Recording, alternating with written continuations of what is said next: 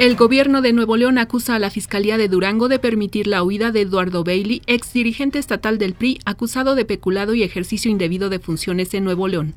Hay cortes a la circulación en el primer cuadro de la ciudad debido a la marcha que realiza la organización Pasos por la Vida para protestar contra la despenalización del aborto. Las empresas tienen hasta el 30 de mayo para cumplir con el pago de utilidades a sus trabajadores. Durante la misa celebrada en el Cairo, Egipto, el Papa Francisco rechaza el extremismo religioso y afirma que el único extremismo mismo que permite Dios es el de la caridad, le informó Alicia Hernández.